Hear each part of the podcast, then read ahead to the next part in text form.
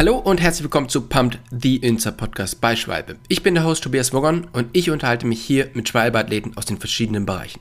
Vom Downhiller zum Cross-Country-Fahrer oder vom Triathlet zum Rennradfahrer. Und heute unterhalte ich mich mit Cedric Staley, Chefmechaniker vom Team Tudor Pro Cycling.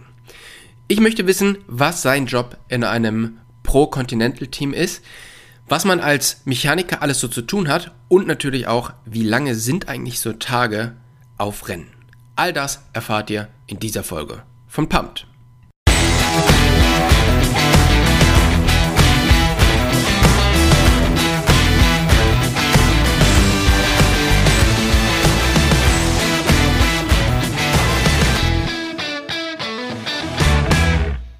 Hey Cedric, vielen, vielen Dank, dass du dir heute die Zeit nimmst, mit uns den Podcast aufzunehmen. Wo erreiche ich dich jetzt gerade? Im Moment bin ich bei uns im Servicekurs, das ist in äh, Sursee, also in Schenkon genau gesagt, Nähe Sursee. Ist in der Mitte von der Schweiz plus minus. Ja, also ein, äh, ein wunderschöner Ort. Ähm, und wie ist das Wetter gerade bei euch? Also habt ihr auch dieses trübe Wetter, was wir hier haben, oder ist es bei euch schon schöner und es zieht eigentlich nach draußen, wenn man aus dem Fenster guckt? Ja, also die Sonne kitzelt durchs Fenster. Blauer Himmel haben wir auch vorhanden. Hat ein paar Wolken, aber ich würde mal sagen, äh, gutes Wetter zum Fahrradfahren. Okay, das klingt doch gut. Das heißt, wir beeilen uns hier ein bisschen, dass du vielleicht ähm, heute ein bisschen früher Feierabend machen kannst und die ersten Sonnenstrahlen auf dem Rad genießen kannst. Ähm, ja, ich glaube nicht. ja, du arbeitest fürs äh, Team Tudor Pro Cycling und das ist ein relativ neues Team, beziehungsweise ist es neu aufgesetzt. Ähm, erklär doch mal ein bisschen, was verbirgt sich hinter Tudor Pro Cycling? Genau, also wir sind ein Pro-Kontinental-Team, das mit dem Sitz in der Schweiz ist. Das Team wurde 2018 gegründet und hat dazu mal Swiss Racing Academy geheißen. Ähm, das waren Leute in der Führung, die heute nicht mehr da sind oder nur noch teilweise da sind. Mhm. Und äh, es gab da mal eine kritische Zeit, das hat man sicher auch mal mitbekommen. Der eine Teamchef, der war mal Profiathlet, der wurde dann positiv getestet. Und dann in dem Moment ist eigentlich Fabian Cancellara und äh, Rafael Mayo äh, eingesprungen und hat eigentlich die Leitung für das Team übernommen. Und ja, jetzt sind wir im Pro-Kontinental-Team dieses ja. Jahr. Das ist, äh, das ist mega. Und ähm, was ich bei euch super spannend finde, ist, man kennt es ja aus diesen, aus diesen Profiteams, dass die mit Trikots rumfahren, die einfach komplett von oben bis unten vollgepappt sind mit irgendwelchen Logos.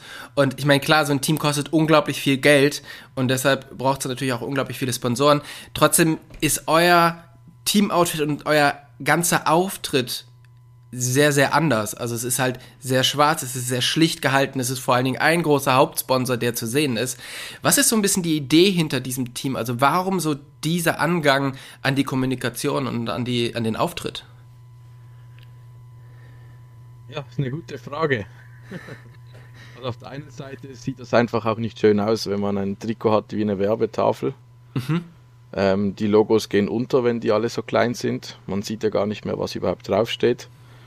Ähm, und auf der anderen Seite, wir haben das große Glück, dass wir einen so tollen großen Partner haben, der halt auch genügend, genügend investiert bei uns und darum auch halt die ganze Fläche bekommt, so gesagt, ja. Ja, ja, das macht auf alle Fälle ähm, richtig was her und schaut extrem gut aus.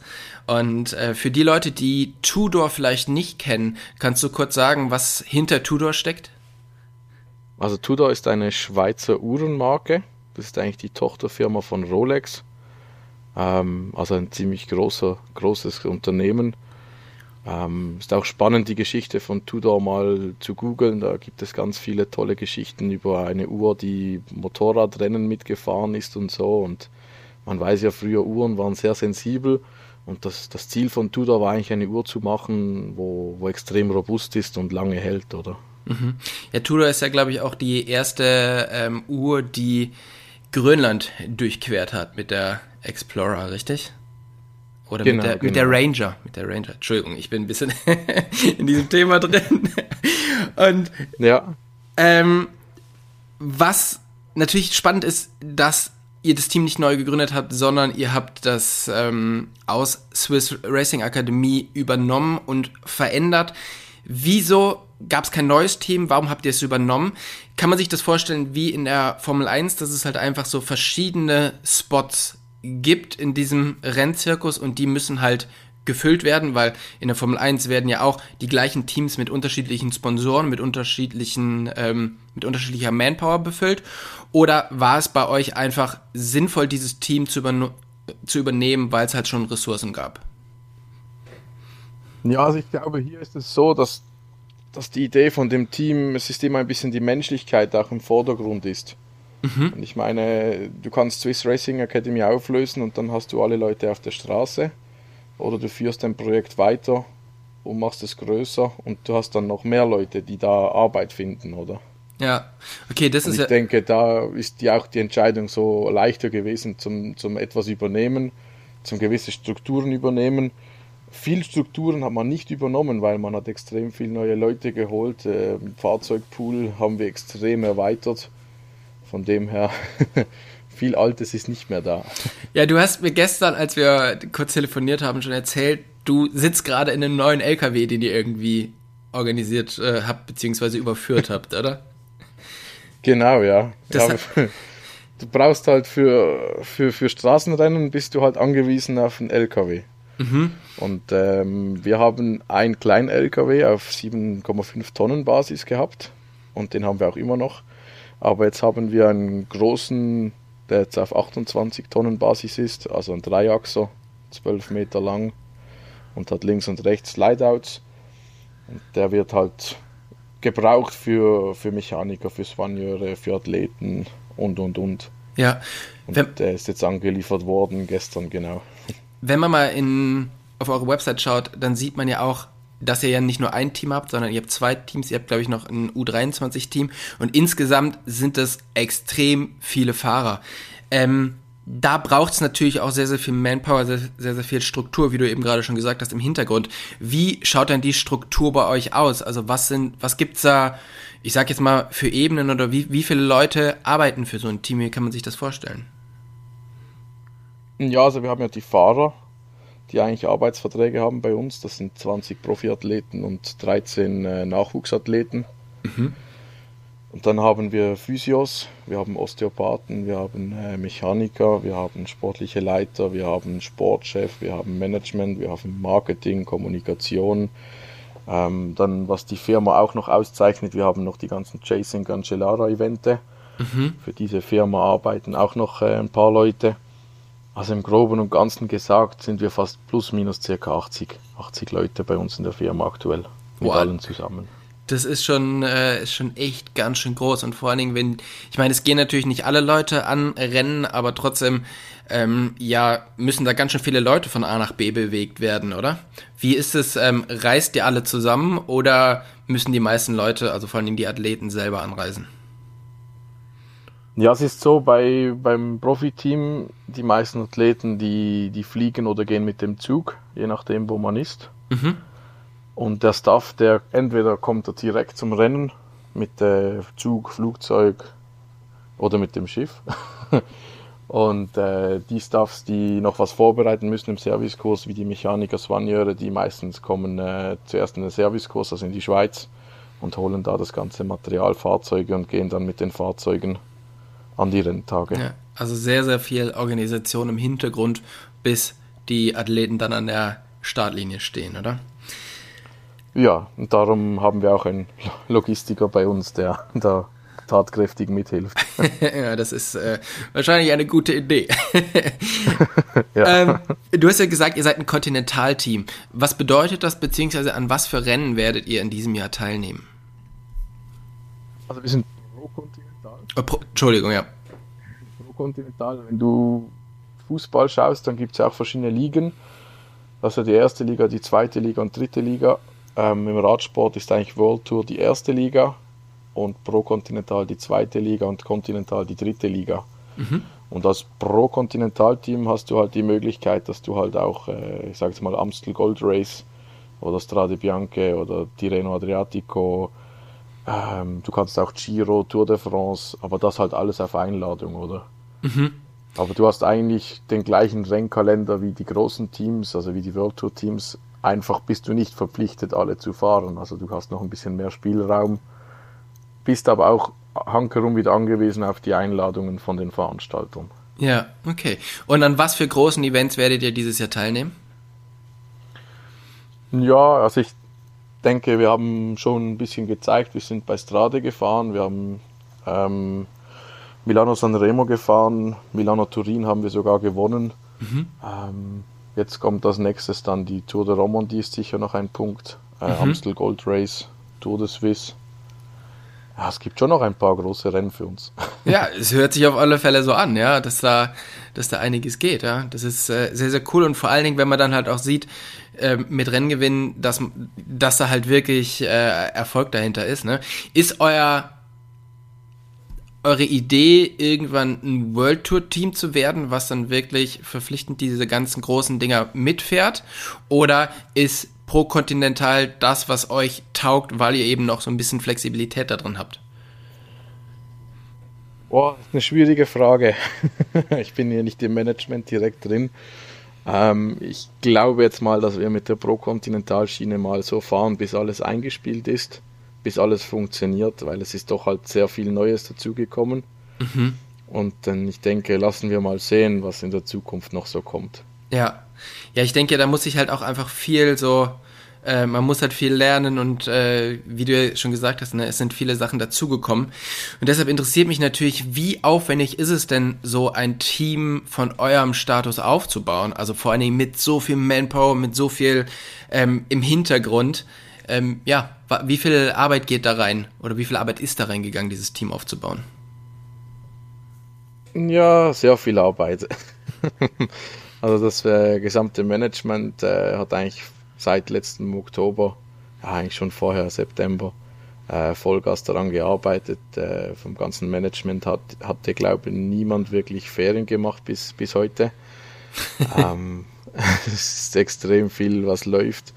Ich meine, es fängt ja an, du brauchst ja, erstens mal brauchst du die Fahrer oder dann brauchst du das Material und dann brauchst du noch die Leute, die das Material pflegen. Ja. Ähm, ja, das Team vorhin hatte zwei Mechaniker und jetzt haben wir halt fast äh, elf Mechaniker. Boah. Ja, das ist echt ein, ein ganz gutes Upgrade. ähm, ja, es ist, ist ein cooles Upgrade, aber brauchst halt auch wieder extrem viel Gedankensgänge im Vor Vorhineinen. Also du musst die Leute gut organisieren, gut planen. Ähm, dann ist halt auch das Problem, wenn du dann Leute, so viele Leute aufs Mal hast, alles ist neu, jeder hat seine Ideen, jeder möchte Ideen bringen. Da musst du immer ein bisschen abwägen, was ist gut und was ist nicht so gut. Und das, was mhm. nicht so gut ist, musst du den Leuten aber auch sagen, hey, ist nicht so gut. Und eventuell sind sie dann nicht so freudig drüber, wenn man halt mal sagt, ist nicht so gut. Ne? Ja, das kann ich mir sehr, sehr gut vorstellen. Ähm, was ist denn dein Job in dem Team? Also ich bin eigentlich als Chefmechaniker angestellt. Ähm, meine Rolle als Mechaniker sehe ich im Moment ziemlich gering, weil ich eigentlich mehr den Computer in den Hand habe als Werkzeuge. mit äh, Planung, Logistik, ähm, mit Fahrzeugen, mit Material, wann kommt was. Dann haben wir noch die schöne Situation, dass wir Lieferengpässe haben, immer noch mhm. im, im, Radmarkt. Ähm, ja, Fahrräder hätten eigentlich im Oktober da sein sollen, sind dann aber erst im Dezember gekommen und und und. Äh, musste irgendwie immer Pläne im Hinterkopf haben, wie man die Situation beheben kann, weil am Ende des Tages der Athlet, der braucht ein Rad zum Trainieren und wenn er kein Fahrrad hat, trainiert er nicht. Ne? Ja, ja, das äh, kann, ich mir, kann ich mir sehr, sehr gut vorstellen. Ähm, um so einen Job zu machen, gerade als Chefmechaniker, da muss man ja schon sehr tief in diesem Fahrradthema drin sein. Also da kann man nicht einfach irgendwen von außen nehmen, der auch äh, ja der logistisch fit drauf ist, sondern man muss ein Fahrrad eigentlich wirklich komplett auswendig kennen. Wie bist du denn in diese ganze Fahrradthematik früher mal reingerutscht? Ja, es hat eigentlich angefangen, wo ich noch ein kleiner, kleiner Junge war. Da habe ich mal Kunstturnen gemacht. Mhm. Habe äh, beim Kunstturnen mit sechs oder sieben Jahren das Handgelenk gebrochen bei mir. Ähm, habe dann einige Kilos zugenommen. Mein Vater ist viel Rennrad gefahren und irgendwann haben dann mal Leute im Umfeld gesagt, ich soll mich doch mal ein bisschen bewegen. Ich wäre schon recht äh, übergewichtig. also sie haben es natürlich schöner gesagt, aber ja. Äh, besser versteckt, ja. genau. Ja, und dann habe ich eigentlich das alte Rennrad von meiner Mutter, das war noch ein Original-Rennrad vom Helvetia-Team, das war mal in der Schweiz. Die haben mit Filiger-Fahrrädern gefahren, mit äh, Sandtourschaltung, unten noch am Unterrohr die Rahmenschaltung gehabt. Ja. Und dann habe ich mal angefangen, Fahrrad zu fahren. Bin ich mit meinem Vater losgezogen, ja. habe da die ersten Kilometer gemacht und hatte ziemlich viel Freude dran. Habe dann angefangen, äh, mit Rennen zu fahren habe aber immer das Handicap mit dem Gewicht gehabt und meine Kategorie, wo ich gefahren bin, das sind halt so Leute noch am Start gewesen wie Küng und Boli. Mhm. Ähm, ja, die sind jetzt alle, man kennt die ja mittlerweile, die haben es geschafft. Ich habe es dann eher sein lassen und habe mich dann entschieden, eine Ausbildung zu machen zum Fahrradmechaniker, mhm. weil mir das Schrauben ein bisschen besser gelegen hat. Ja, okay. Ja, das ist spannend. Dann war es für dich schon immer klar, als du dann ja, als du die Ausbildung gemacht hast, du möchtest irgendwann mal für ein Profiteam arbeiten oder war es vielleicht sogar schon vorher klar?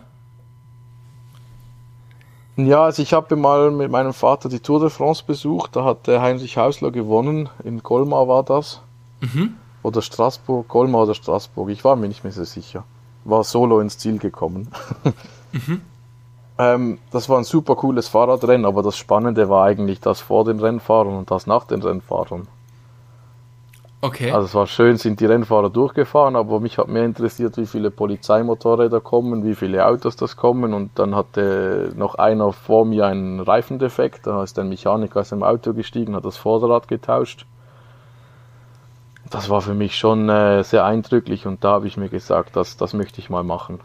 Okay, ja cool. Also ja, das kann ich mir natürlich vorstellen. Ich meine, dieser, diese ganze Trost da um so ein äh, Pro-Tour-Rennen, das ist schon beeindruckend, oder? Das kriegt man so, wenn man das im Fernsehen sieht, kriegt man das, glaube ich, gar nicht so mit, sondern man muss wirklich mal da gewesen sein, um zu verstehen, was da so hinter, hintersteckt, oder? Ja, definitiv. Im Fernsehen siehst du halt immer die Fahrer und hinten dran mal ein paar Autos, aber der ganze Zirkus vorne mit Werbekolonne und alles, das muss man schon mal live erlebt haben, ja. Ja. Meines Wissens warst du ja dann irgendwann bei Swiss Cycling und bist jetzt eben zu Tudor gewechselt. Was ist der Unterschied zwischen Swiss Cycling und dem, dem aktuellen äh, Tudor-Team?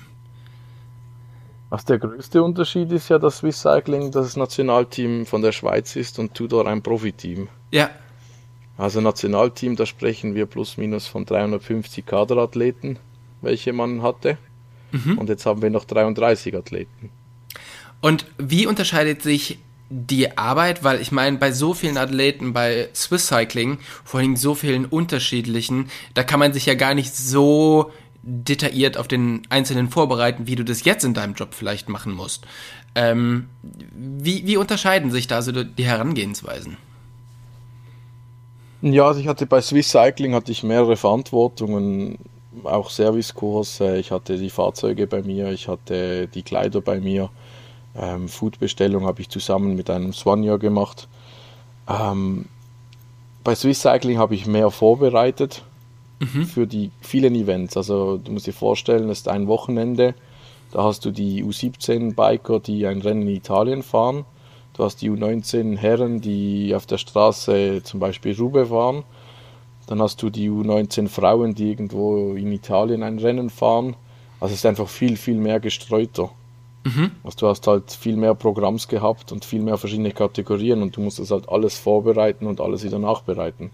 Ja, also ein. Und dann hast du halt hier, hast du halt, sag jetzt mal blöd gesagt, hier drei LKWs und die drei LKWs, die müssen halt immer laufen, ne? Ja. Aber wenn die laufen, dann ist gut bei uns.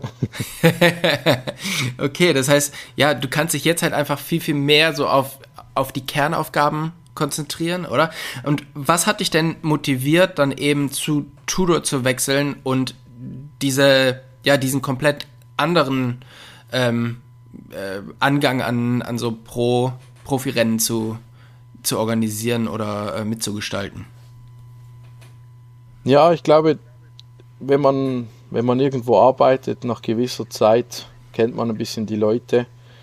Äh, man hat immer jedes Jahr ein bisschen das Gleiche. Und man träumte ja mal von einem großen Ziel, dass man mal Tour de France als Mechaniker möchte machen. Mhm. Und, und, so ein Ziel kannst du halt mit der Nationalmannschaft nicht machen. Das geht halt nicht. Ja. Ich meine, mit der Nationalmannschaft durfte ich zum Beispiel mit nach Tokio an die Olympischen Spiele. Das war ziemlich ein großes Highlight für mich. Mhm. Äh, wir haben diverse Europameisterschaften, Weltmeisterschaften, wo wir Titel gewonnen haben. Das sind alles coole Momente, ne? Aber am Ende des Tages, wenn du auf der Straße zu Hause bist, dann, dann macht es mehr Freude, wenn du Fokus auf der Straße hast. Ja. beim Verband, dann musstest du halt mal fürs Bike etwas helfen, du musstest für die Bahn was machen, für die Straße, ähm, für Cyclocross, also man hat alles gehabt. Und hier hast du halt mehr, mehr Fokus am ja. Ende des Tages auf, auf dem Straßenmaterial. Und das ist das, was mir jetzt im Moment auch sehr gefällt. Und bin froh, dass ich äh, meinen alten Arbeitsgeber, der ist sehr großzügig gewesen zu mir und hat mir eigentlich da auch viel Freiraum gegeben und äh, ich durfte da einen schönen Wechsel machen, ja. Ja, das ist doch cool. Äh, wenn man jetzt darüber spricht, du, ihr habt, du hast schon gesagt, die, die Räder sind ein bisschen später gekommen. Wenn wir über diese ganzen Räder sprechen, wie viel, um, um wie viele Bikes geht es da in, insgesamt? Also so die komplette, eure komplette Flotte für alle Athleten? Ähm, also die komplette Flotte ist eigentlich, äh, im Moment hat jeder Rennfahrer drei Straßenräder. Boah. also die Profis haben eigentlich vier Straßenräder, ein Trainingsrad zu Hause. Also wir haben bei den Profis insgesamt im Umlauf 80 Fahrräder und beim Devo-Team sind es plus minus um die 70 Fahrräder. ja, da ist schon äh, einiges zu tun. Ne? Ja, und dann kommen noch die Zeitfahrräder dazu und dann haben wir noch für unsere Sprinter haben wir noch äh, Aerobikes, die TMR-Serie von BMC. Und das sind dann zusätzliche Fahrräder. Ja, oh, crazy. Ähm, das wäre nämlich jetzt meine nächste Frage gewesen. Also natürlich der Athlet ist halt sehr, sehr viel zu Hause oder in irgendwelchen ähm, Trainingscamps. Die Trainingsräder und die Raceräder, unterscheiden die sich? Also bei uns im Moment ja. Wir haben die aufgrund der, der Liefersituation wahrscheinlich, oder? Richtig, aufgrund der Liefersituation äh, haben wir dann mit BMC schwarze Fahrräder bekommen, die wir eigentlich letztes Jahr ge gebraucht haben für die, für die Rennen fürs äh, Continental-Team letztes Jahr. Haben die Fahrräder Service gemacht und eigentlich den Profis ausgehändigt im Oktober. Mhm. Und äh, ja, seitdem haben die schwarze Trainingsräder und unsere Rennmaschinen, die sind halt rot. Ne? Okay, aber ist das der einzige Unterschied? Also gehen wir jetzt mal von einem Jahr aus, wo alles, alles zur Verfügung steht, alles zur richtigen Zeit da ist. Ähm, ist es trotzdem genau das gleich aufgebaute Rad als Trainingsrad, wie es nachher im Rennen ist? Oder sagt man, naja, im Training muss es ja, weiß nicht, äh, mehr halten oder da darf auf alle Fälle gar nichts schief gehen? Ähm, da verbauen wir äh, andere Teile oder ist es wirklich das, das gleiche, weil man sich daran gewöhnt hat? Also wir haben bei uns haben wir eigentlich alles das gleiche Material. Der einzige Unterschied sind die Reifen. Ähm, wir haben auf den Trainingsrädern den äh, Schwalbe Durano Reifen drauf, mhm. weil der einfach unzerstörbar ist und man kann extrem viel Kilometer fahren und trotzdem hat man genug Grip auch im Training, oder? Und mhm. im Rennen fahren wir halt tubeless. Da haben wir von Schwalbe die Fast-Reifen, das sind eigentlich Zeitfahrreifen, welche wir aber auf der Straße einsetzen. Ah, okay. Das ist ja auch spannend. Und ähm, wie oft siehst du denn so die Leute vom Team oder wie oft kommen denn auch vielleicht so diese Trainingsbikes zu dir in, in den Service? Also die Trainingsfahrräder, die sehen wir eigentlich nicht so gerne. Weil, äh, da ja, ist immer so viel Regel, dran zu tun, wahrscheinlich, oder? Ja, in der Regel die Athleten zu Hause, die haben das als Trainingsgerät und die machen viele Kilometer drauf. Es gibt gewisse, die das Fahrrad richtig pflegen und es gibt gewisse, die eigentlich nur trainieren damit. Und äh, in der Regel, ich sag mal, so ein Trainingsrad nach einer Saison zu Hause kannst du das eigentlich äh, Container werfen dann. Ja, das glaube ich. ist eigentlich alles tot, außer der Rahmen. was, äh, was ist so der Schnitt? Was fährt so der Athlet im, in so einem Jahr Training da drauf? Schwierig zu sagen. Kommt wahrscheinlich auch auf den Athleten an, oder? Ja, definitiv. Ja. Also ich weiß da nicht genau, wie viel Kilometer sie machen. Also gewisse Jungs äh, tauschen jeden Monat einmal die Kette. Also ja. von dem her hat solche, die mehr machen, solche, die weniger machen, ja. Okay. Ähm, wir haben jetzt schon sehr, sehr viel über die Vorbereitung gesprochen, ähm, was, was da alles reinfließt, wie die Leute zu Rennen kommen. Jetzt ist natürlich interessant, alle Leute sind bei den Rennen angekommen und der Startschuss ist gefallen. Ähm, deine Fahrer sind oder eure Fahrer sind auf der Strecke. Was ist deine Aufgabe bei, während des Rennens und dann am Ende auch danach? Also während dem Rennen kommt es immer ein bisschen drauf an. Wir haben ja, also gehen wir als Beispiel Gopi Bartoli, wo wir letzte Woche waren, da haben wir drei Mechaniker mitgehabt. Das heißt, äh, zwei Autos im Rennen, im Rennbetrieb gehabt. Das heißt, sind zwei Mechaniker im Rennen gewesen und ein Mechaniker, der hat Hotel, Hotel gemacht. Mhm. Ähm, ich habe jetzt da in dieser, dieser Situation, habe ich da einspringen müssen für einen Rennmechaniker, der ja. leider krank wurde. Musste da eigentlich ins, ins Auto rein als Rennmechaniker. Äh, okay. Was ich auch ursprünglich mal so gelernt habe mit den kleinen Teams, wo ich angefangen habe ähm, was auch viel Spaß bereitet. Dann fährst du im Auto, hast einen Chauffeur, der sportliche Leiter. Und dann fährst du eigentlich ein bisschen durch die Landschaft und wartest darauf, bis ein Fahrer ein technisches Problem hat oder was zu trinken braucht oder etwas zu essen oder einfach mal quatschen kommt oder Regenkleider braucht oder was immer. Mhm. Und wie viel hast du so in so einem normalen Rennen zu tun? Also wenn wir am Abend vorher gut gearbeitet haben, dann haben wir eigentlich nicht viel zu tun. Okay, also weil dann einfach nichts kaputt geht und äh, du nicht aus dem Auto rausspringen musst. Genau, Im genau. besten Fall. Im besten ja. Falle, ja. So, ja, schlimmster okay. Fall, wo ich mal hatte, war in einem Rennen haben wir in, ja, was war ein Eintagesrennen, da haben wir 25 Plattfüße gehabt. Boah. Aber da war ja, genau so eine Auktion mit äh, Reißnägeln auf der Straße, von dem her. Oh ja, das ist, das ist aber auch nett, ja. Ja. ähm, aber das wäre ne, natürlich jetzt meine nächste Frage gewesen. Also gibt es Rennen, wo man sagt, jawohl, da bin ich sehr, sehr gerne im Auto, weil da kann ich mir wunderschön die Landschaft angucken. Und andere Rennen denkt man sich so, das wird heute ein, ein harter Tag, weil ähm, ja die Strecke einfach das schon so hergibt. Ich, ich weiß es nicht genau, aber ich könnte mir jetzt vorstellen, dass äh, Strade Bianca schon ein Rennen ist, was eher spannender ist für den Mechaniker, oder? Ja, es ist sicher, sicher sehr aufwendiger. viel sehen tust du nicht, weil du bist in der Fahrzeugkolonne, da hast du viel Staub. also mhm. du musst extrem konzentriert sein, ob du irgendwo einen Fahrer siehst am Straßenrand. Ähm, okay. Von dem her Strade, ja, kann man machen, aber es gibt bequemere Rennen. Also bequemste yeah. Rennen, wo du machen kannst, ist eigentlich so Tour de Suisse. Okay. In der Regel hast du schönes Wetter, du hast schöne Alpen, du kannst ein bisschen hinten herfahren, du hast gute Straßen. Äh, ja, hast du eigentlich sorglos Pakete.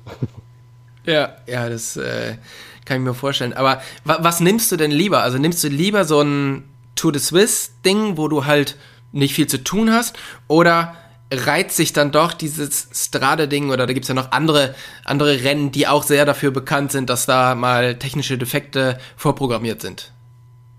Am liebsten habe ich schon, wenn was läuft, wenn man was zu tun hat. Ähm, also ja. dieses Jahr haben wir Strade gefahren und wir hatten keinen einzigen Defekt, also kein Plattfuß, nichts. Wir haben das Rennen eigentlich sehr wenig vorbereitet für eigentlich unsere Verhältnisse, aber extrem gut überstanden mit dem Material. Was eigentlich eine Überraschung war für alle. Wir haben wirklich nicht damit gerechnet, aber es ist sehr, sehr toll gewesen. Ja. Und wenn du natürlich dein Rennen ein bisschen vorbereitest und dann so gut durchkommst, dann das, das gibt viel Freude auch. Ja, ja, das, das glaube ich, ja. Ähm, was ist denn so, also wenn du gerade wenn du über Vorbereitung redest oder äh, am, am Tag davor oder am Abend nach dem Rennen, was ist denn da alles so zu tun? Also was, was macht ihr nach dem Rennen, wenn die, wenn die Fahrer irgendwie bei der Massage liegen? Also wir fahren eigentlich, wenn wir ins Ziel kommen, fahren wir mit den Autos äh, ins nächste Hotel.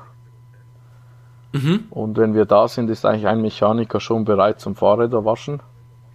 Da werden eigentlich die ganzen Rennräder gewaschen, die Ersatzfahrräder, je nachdem wie das Wetter war. Also jetzt bei Strade musstest du so oder so alle waschen, weil die halt staubig waren. Ähm, dann hast du die anderen zwei Mechaniker, die nachher das äh, Velos, also das Fahrrad servicen. Also einmal durchchecken, ob die Bremsbeläge noch gut sind, ob die Kette noch läuft. Äh, es wird neues Kettenöl auf die Kette aufgetragen, die Schmierteile werden geschmiert, Schraubenkontrolle. Ähm, der Mechaniker, der die Fahrräder gewaschen hat, der geht nachher ans Auto waschen. Und sobald eigentlich okay. die Rennmechaniker fertig sind, helfen die dann auch mit Auto waschen. Aber in der Regel ist es eigentlich so, dass der, der wäscht, äh, gleichzeitig fertig wird wie die Rennmechaniker. Ja, wenn so ein Tag, also quasi vor dem Rennen, dann das Rennen über dem Auto und dann abends noch äh, Bikes machen und Bikes waschen, Autos waschen. Wie lang ist so ein Tag für einen Mechaniker? Ja, es kommt darauf an, ob du viele Stürze hast oder nicht. also, ich sage jetzt mal, es ist ein bisschen länger als normale Arbeitstage. Ja. okay. Also wir haben schon ja. gehabt, dass du morgens äh, um, um 5 Uhr aufstehen musst weil du einen langen Transfer hattest am Morgen. Dann hast du eine Etappe gehabt, die irgendwo um die fünf Stunden gegangen ist, sechs Stunden gegangen ist. Und dann fährst du nochmal zwei Stunden ins Hotel, ähm, bis du dann am Abend fertig bist. Ja, wenn du im Hotel bist, äh, in der Regel sage ich zwischen zweieinhalb und drei Stunden, bis wir alles erledigt haben. Und dann kann man Abendessen gehen. Meistens ist dann schon eher 10 Uhr abends. Ja, wenn da noch was da ist oder wenn genau. die Athleten was übrig gelassen haben. Ja, du hast ja schon gesagt, ihr fahrt im Rennen tubeless und im, ähm, im Training fahrt ihr Schlauch? Ja, da haben wir Schlauch drin, ja.